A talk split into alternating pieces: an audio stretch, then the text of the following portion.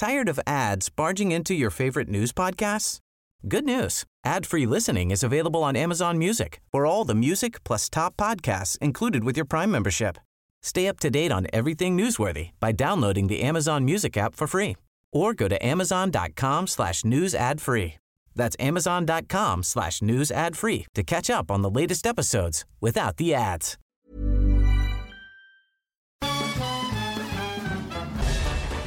Farándula 021 es un podcast de cultura pop, donde analizaremos sin piedad series, películas, programas, música, moda, tendencias, libros, redes sociales y hasta figurosas e inventadas.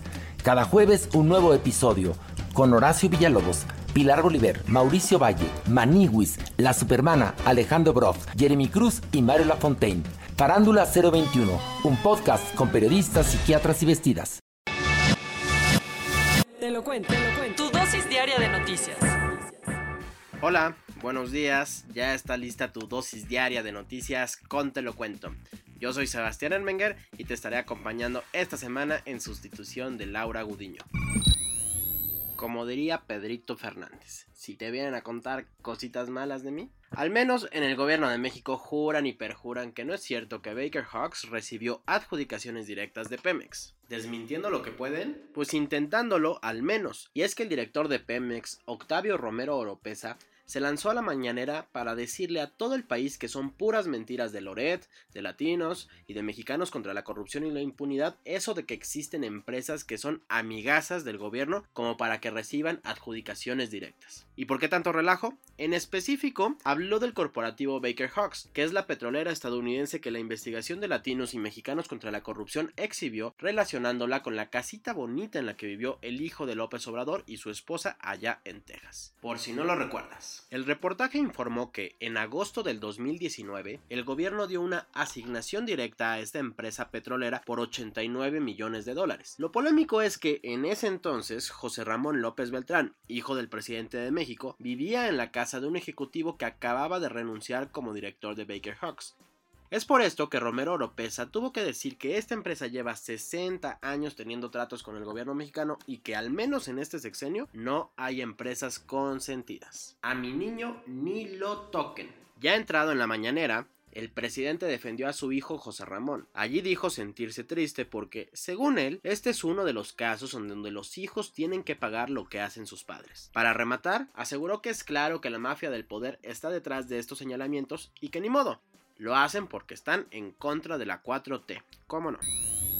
Refuerzos pesados. Varios altos mandos del ejército ruso fueron a Bielorrusia para checar un ejercicio militar masivo, poniéndole una rayita más a las tensiones en Ucrania. Cuando llegan los peces gordos, puede que la cosa sí sea seria. Y esto lo saben muy bien en Kiev, que vieron preocupados cómo altos comandantes militares rusos viajaron a la vecina Bielorrusia para echarle ojo a un ejercicio militar conjunto masivo, en un gesto que se siente como más leña al fuego de un conflicto que puede ser inminente. Imagínate que hasta fue el mero mero del Estado Mayor General de las Fuerzas Armadas de Rusia, el general Valery Gerasimov. Por este relajo, quien aprovechó para decir que se están preparando para enfrentar muchísimas amenazas fue el propio portavoz del Kremlin, Dmitry Peskov. Y pues quienes no tuvieron de otra más que también moverse y seguir con los planes de armarse hasta los dientes fueron los soldados ucranianos que comenzaron simulacros con drones y armas antitanques que sus amiguitos de Occidente les dieron. Así estarán hasta el 20 de febrero, según el ministro de Defensa de Ucrania, Oleksiy Reznikov.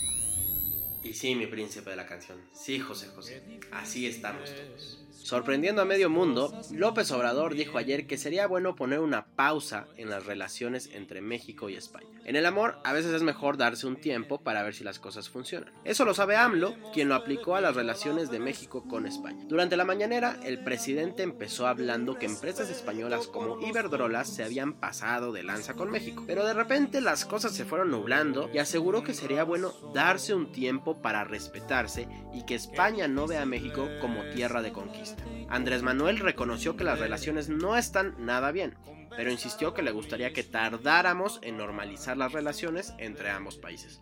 Obviamente el tema causó muchísimo revuelo, pues España es una de nuestras relaciones diplomáticas más importantes y los vínculos entre ambos países son inmensos. Por todo esto, el ministro de Exteriores español, José Manuel Álvarez, expresó su sorpresa por las palabras que dijo López Obrador en un contexto informal, pues su gobierno no ha recibido ningún comunicado de la Cancillería mexicana que confirme esto. Eso sí, Álvarez dijo que España no ha hecho ninguna acción que justifique una respuesta de este tipo.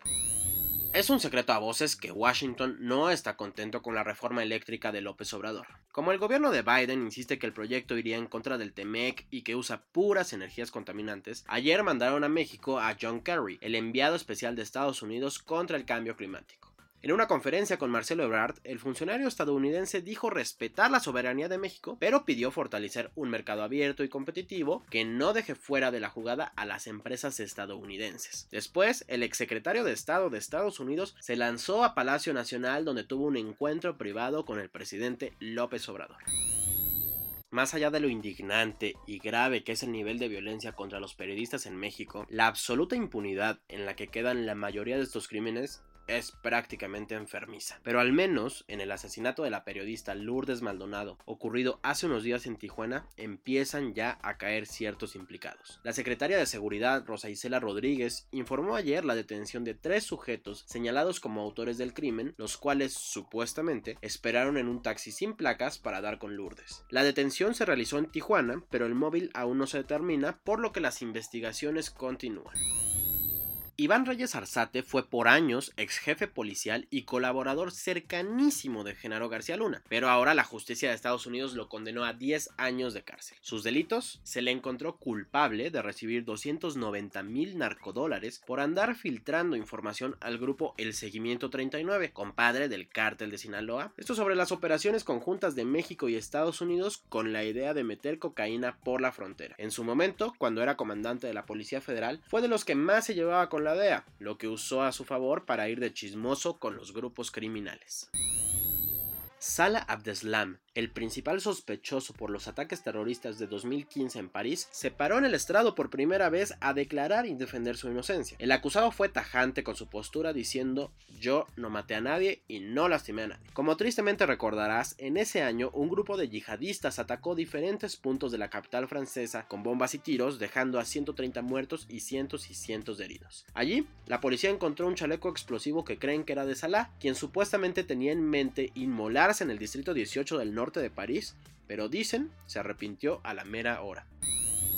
El tráfico de personas pasa en todo el mundo, pero ahora el centro de las atenciones está en Austria, donde la policía encontró en un camión a ocho personas originarias de Turquía que estaban siendo transportadas en condiciones francamente inhumanas. Imagínate que venían en una caja de paletas de madera agarrada a la parte inferior del vehículo. Algunas de ellas incluso se habían desmayado por los gases que soltó el motor, mientras que otras tenían hipotermia por el frío. Habían sido traficados desde Rumania a través de Hungría. El chofer fue detenido y confesó haber llevado hasta 40 personas de esta manera en 8 viajes anteriores.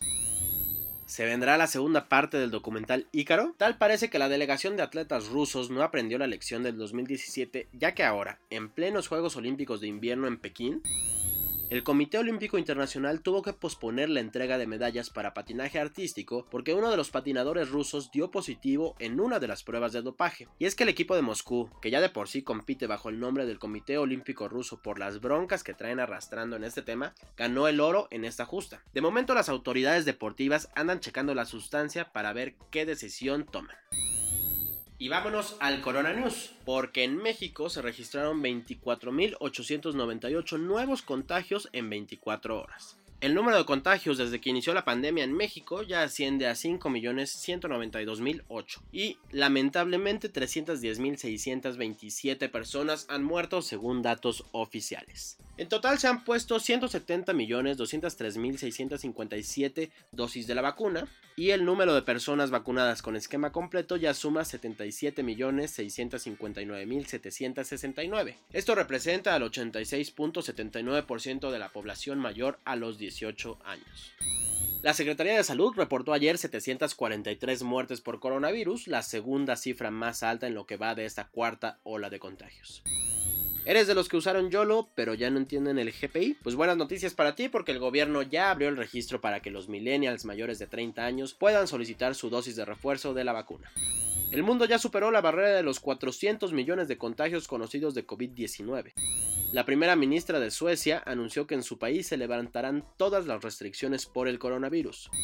Y en Gran Bretaña, el primer ministro Boris Johnson, que por cierto está lidiando con las acusaciones en su contra por las COVID fiestas, anunció que pronto quitarán también todas las restricciones. Se les une a Alemania que, aunque registró un aumento en los casos, también va quitando las restricciones poquito a poquito y estado por estado. En contraste, la lastimada Tonga tuvo que extender el confinamiento en su capital por el aumento de casos. La Casa Real informó que el rey de España, Felipe VI, dio positivo a COVID-19 y presenta síntomas leves. Pues hasta aquí tu dosis diaria de noticias para este jueves 10 de febrero. Yo soy Sebastián Erdmenger y nos escuchamos mañana. Que estés muy pero muy bien. Tired of ads barging into your favorite news podcasts? Good news. Ad-free listening is available on Amazon Music. For all the music plus top podcasts included with your Prime membership. Stay up to date on everything newsworthy by downloading the Amazon Music app for free or go to amazon.com slash news ad free. That's amazon.com slash news ad free to catch up on the latest episodes without the ads.